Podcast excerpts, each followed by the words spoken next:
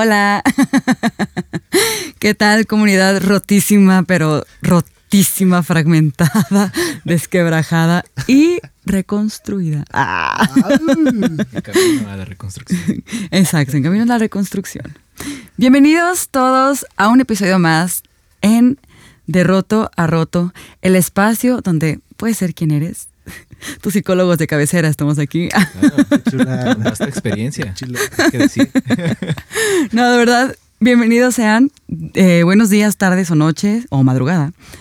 Eh, no sé la hora que sea mientras escuches esto, pero gracias de nuevo por darte el tiempo para escuchar estos temas. El día de hoy traemos un tema, un temazo, um, algo de lo cual todos, al menos todos los que hemos estado en un ambiente, contexto evangélico cristiano, hemos sido víctimas y hemos sido partícipes, inconscientes o conscientemente. Así, Así es. que vamos a, a dialogar acerca de esto. Estamos, recuerden, en la segunda temporada. Y por favor no olviden seguirnos en Instagram, escribirnos, estar al pendiente de todo lo que pasa en este lugar, porque este año se viene con todo. Se viene bueno. Se viene bueno. Así que episodio número 10, ¿cuál es el título, Isaac? El artilugio Dios. Oh, suena imponente. Au. Suena Sí, dolo- sí, sí, y doloroso. sí. Muy bien, quiero explicarles un poco de por qué este título. Resulta que estoy leyendo un libro, ustedes mis amigos ya lo saben, y mis amigos de Instagram también. Estuve leyendo un libro que se llama La rebelión de los santos, cristianismo y posmodernidad, que fue escrito por un autor argentino lama- llamado Lucas Manning. Es también un cantautor, estudió letras, comunicación, está en su maestría, es una chulada. Y dicho sea de paso, la portada está muy buena. Está buenísima la portada. Alonso es diseñador, ya saben.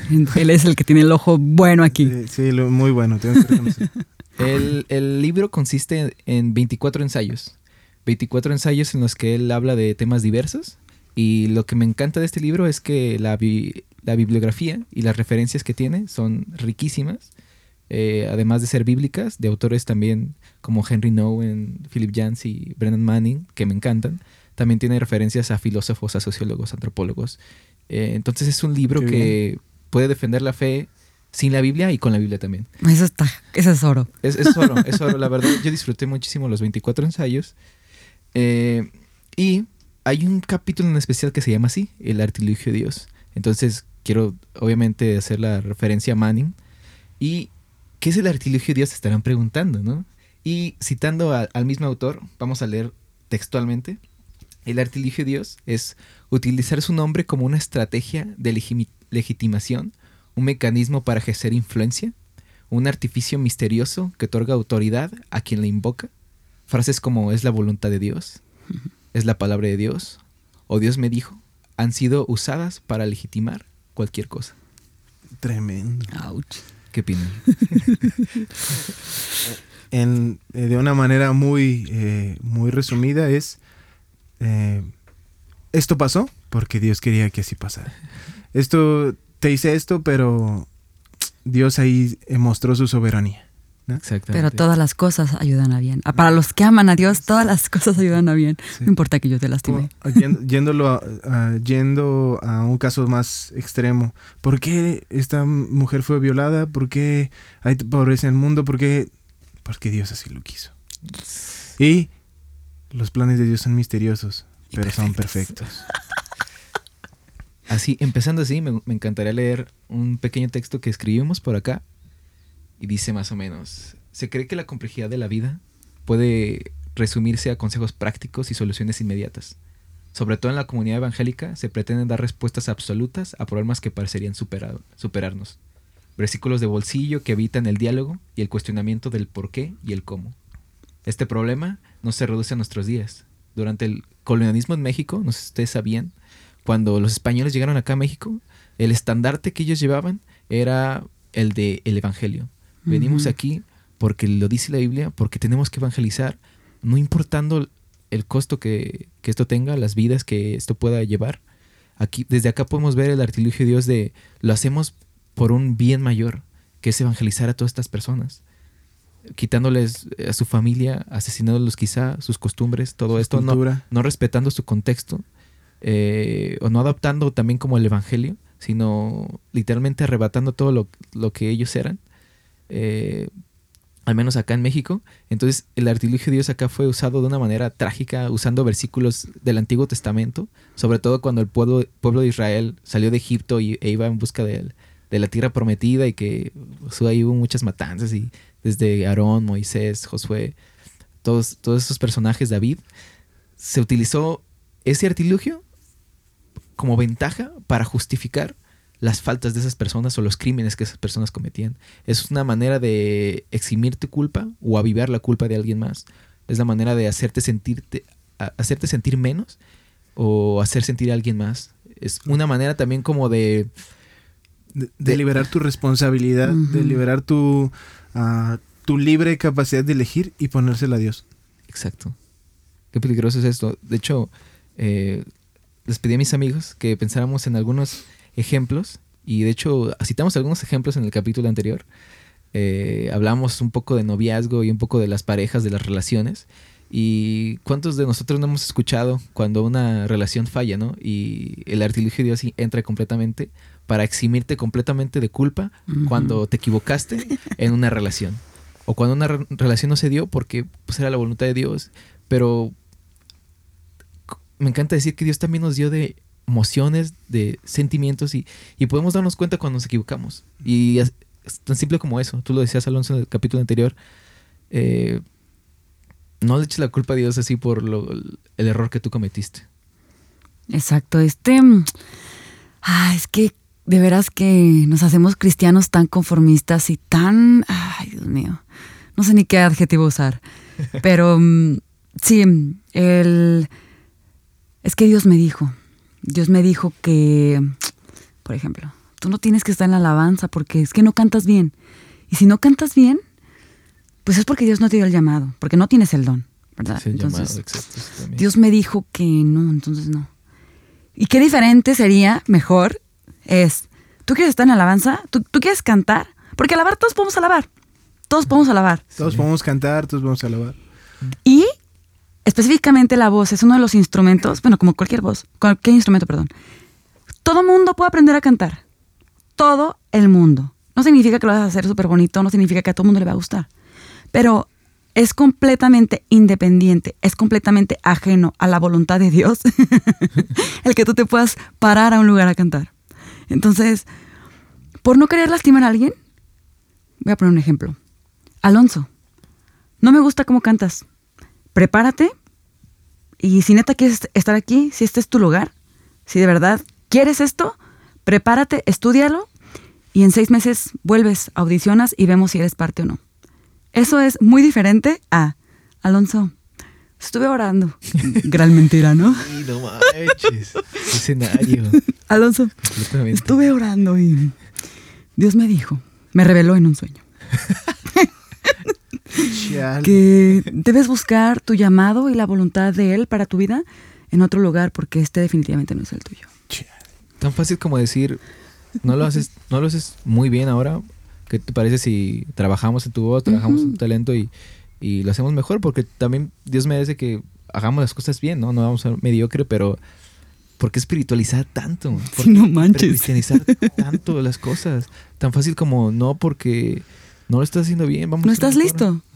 Y algo que me encantó que dijo Alonso en el episodio pasado, que todos necesitamos mentores, o sea, todos. Y ahorita en la edad joven, joven adulta, es muy importante tener mentores, o sea, a mí me hubiera encantado que alguien llegara y me dijera, voy a estar contigo en todo un proceso para que te prepares y hagas esto en lo que tú quieres servir a Dios. Eso está genial. Voy a estar contigo. Y la verdad, ahorita yo lo estoy haciendo, gracias a Dios. Tengo un grupo de chicas que estoy mentoreando en cuanto a la voz en mi iglesia. Y yo les digo, si ustedes neta quieren hacer esto, lo pueden hacer, pero hay que prepararse. Exacto. O sea, es muy valioso tener a alguien que esté contigo ahí. Sí, yo tengo una, una historia también muy buena. Y con muy buena me refiero a muy buena. este, en mi adolescencia yo asistía a una comunidad evangélica. Este, estuve en esa iglesia por eh, pues mucho tiempo, yo creo unos 10 años. Mis papás eran eh, parte del cuerpo de ancianos de la iglesia y pues ustedes me conocen, yo eh, en eso estamos, compartimos muchas cosas. Eh, yo siempre he sido un chico que constantemente estaba en la iglesia. el miércoles en la reunión de oración, el jueves en el estudio bíblico de Efesios, eh, de Filipenses y ya saben, ¿no? El viernes en la reunión de jóvenes, el sábado en esto y el domingo en esto. Em, y todos nos ubicaban a la familia de, de esa manera. Eh, tuvimos unas diferencias con el, con el pastor. Eh, iba a decir el cuerpo pastoral, pero no había, como, no había tal. Era un pastor, eh, como es común en algunas iglesias, solamente un pastor, que, hay que decirlo, más bien muchas veces se parece a un dictador. Y Mm. hubieron diferencias y miren, ahora desde este lado, después de tanto tiempo, uno, uno hubiera querido que solamente fueran diferencias, una, una, un, una- un apretón de manos, un abrazo, sigue por tu camino, seguimos por el camino, todo en paz, eh, se vale pensar diferente. Pero la realidad es que no fue así. Eh, hubieron problemas, fueron, hubieron conflictos. Este, y cuando nosotros nos retiramos de la iglesia por estas diferencias, que también hay que decirlo más bien fue como que nos, eh, que nos corrieron. Este, Por voluntad de Dios. por voluntad de Dios. Uno, uno de, los jo- de los jóvenes eh, que era, era amigo mío, era amigo de, de la familia, cuando sucedió esto, dijo, eh, por ahí alguien, eh, esto me lo contó, que estuvieron platicando de, no manches, qué mala onda que se fueron los Silva. Pues eran muy queridos aquí en la iglesia y todo. Y este hombre se atrevió a decir que eh, nosotros nos habíamos ido porque Dios estaba limpiando la iglesia. No manches. Entonces, eh, digo, eh, ahora sí que sin llorar, ¿no? Sin- no, no hay rencor ni nada, lo digo en serio. Fabuloso. Pero- Imaginé Pero, este... la musiquita del fabuloso. Limpia. eh, Dios, limpiando la iglesia, ¿no? Este... Pero... Más fragante y oloroso. No puede ser. Qué desastre. Ay, ¿Qué seríamos sin, sin esa risa? Miren, eh, el asunto con esto es, pues yo pensaba muchas cosas, o sea, ¿verdaderamente Dios está limpiando la iglesia? O sea, el punto es que ya dejó a puro limpiecito en las iglesias, nuestras iglesias están así conformadas por puro limpiecito y Dios se lleva a los malos, eh, a los feos y a los... No, pues, o sea... Aguas con los feos. No, simplemente hay que echar un vistazo, ¿no? A la iglesia en Corinto, cómo era la iglesia en Corinto. No me digas que...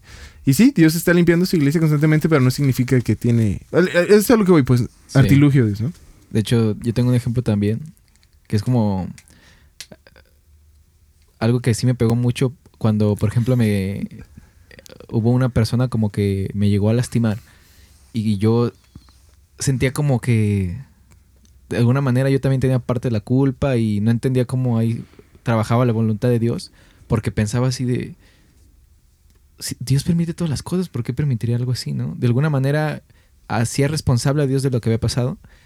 Y sin duda Dios también presta circunstancias, pero el, el artilugio de Dios es un arma que, que se usa sobre todo por las personas que pueden llegar a abusar o pueden llegar a discriminar y, y eso los exime de culpa. Eso es- es- no estamos diciendo que no hay una voluntad de Dios. Claro Sí. que lo hay y claro que Dios presta circunstancias y tiene poder sobre la tierra. Totalmente de Claramente, acuerdo. Es lo que estamos diciendo. Lo que estamos diciendo es que cuidado cuando quieras usarlo o cuando lo usen en contra tuya como una manera de, de abuso, ¿no? Entonces me acuerdo que yo estaba cuestionándome por qué había pasado esto y hasta que un consejero me dijo, y no, nunca me voy a olvidar lo que me dijo, Isaac, lo que te pasó, lo que esta persona hizo, créeme que Dios no quiere que pasara. Dios no quiere que pasara. No, no tenía por qué pasar. Y yo, y eso me impresionó porque fue como de, ay, no manches. Simplemente una persona utilizó su libertad de una manera equivocada y te afectó a ti directamente. Pero créeme que Dios no quiere que pasara esto. Y lo podemos eh, aterrizar a abusos, a discriminación, a eso que tú, a tu caso de la iglesia.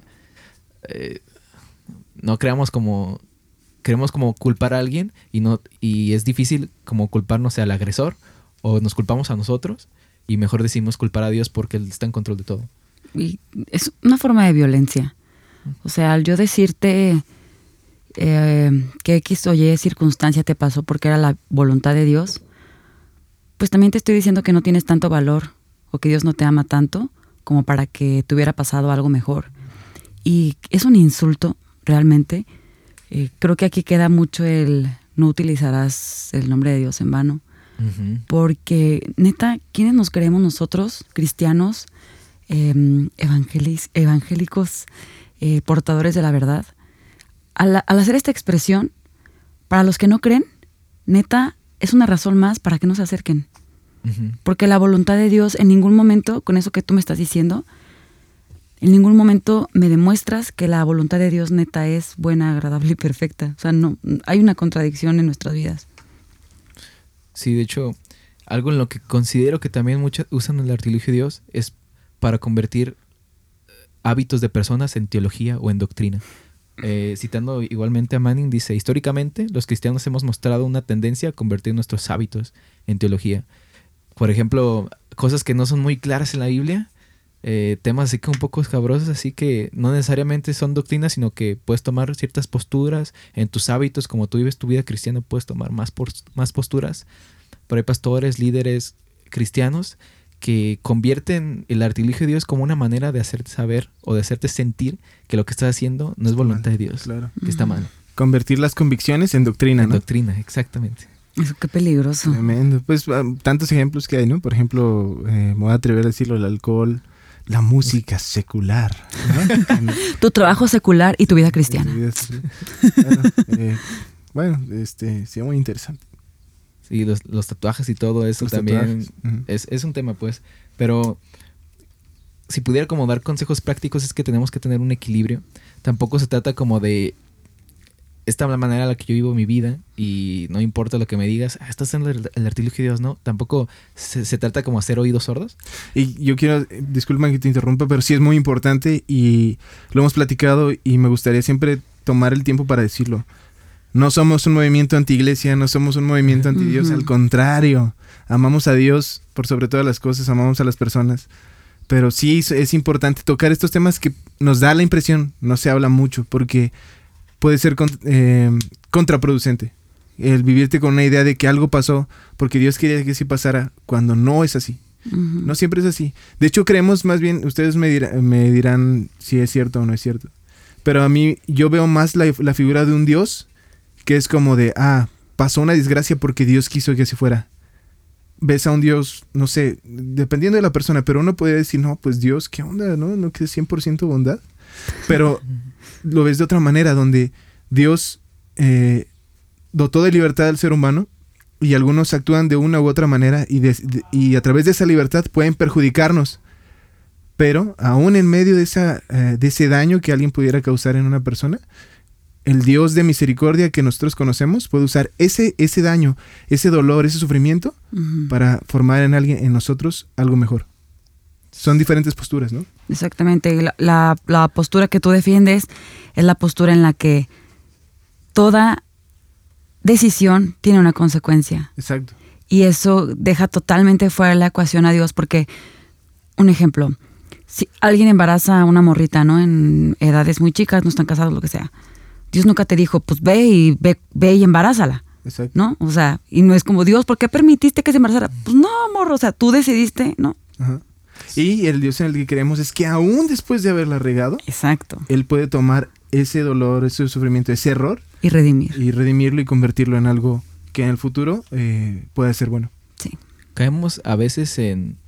Cuando queremos convertir nuestros hábitos en doctrina, caemos en querer encerrar a Dios en conceptos que sean adaptables para nuestra vida.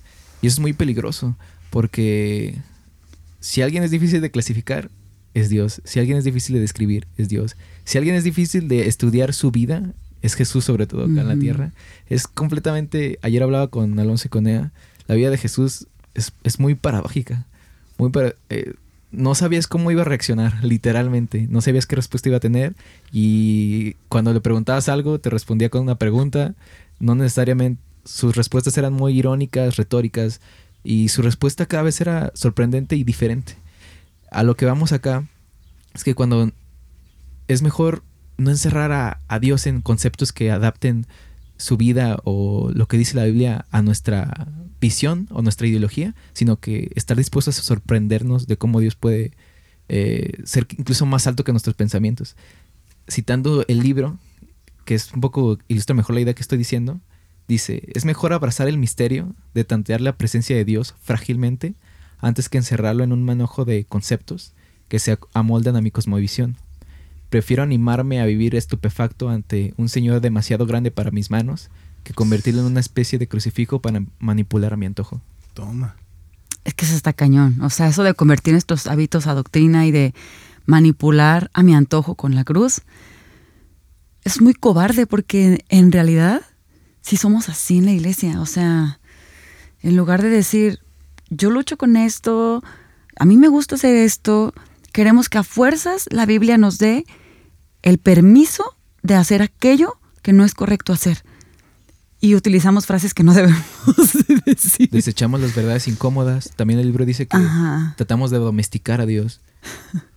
Ah, qué duro es esto. Wow. Es como de. Sí, tremendo, ¿eh? Es como también los que creen que la lectura, bueno, el estudio bíblico es muy simple, ¿no?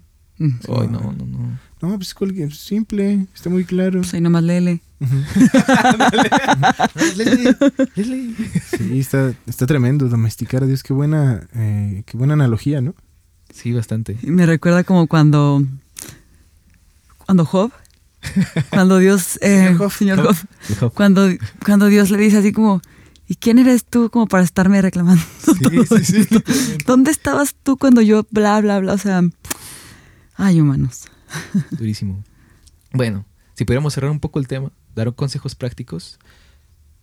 Me encanta decir que tenemos que tener un equilibrio entre cuando escuchamos algo así, como alguien que dice es la voluntad de Dios o algo así, no necesariamente siempre que lo usan lo están usando mal, también lo que quiero decir. Hay veces que tú también debes de cuestionarte y, y ver tu vida y es como, evidentemente me estoy equivocando y no, no estoy haciendo las cosas bien.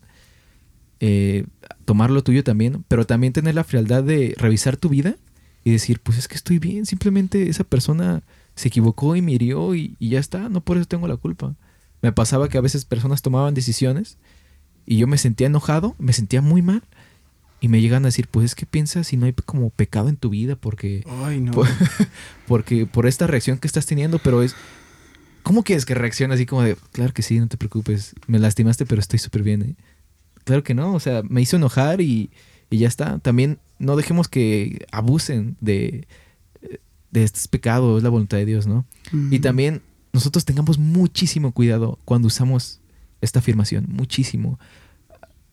Tratemos de cerciorarnos de que no, estamos, no está nuestra ideología, nuestra visión impregnada en lo que estamos diciendo, o si estamos siendo muy ventajistas para querer hacer las personas como nosotros somos, rechacémoslas, eh, tratemos de abrazar más bien las verdades incómodas y tratar de, como dice Manning, de sorprendernos y quedarnos estupefactos a, un Dios que me supera completamente. Y eso quizá va a hacer que lo que tú crees como una verdad en tus hábitos pueda llegar a cambiar. Algo que yo quisiera complementar eh, es algo que, que a mí me ha gustado bastante en mis recientes estudios bíblicos.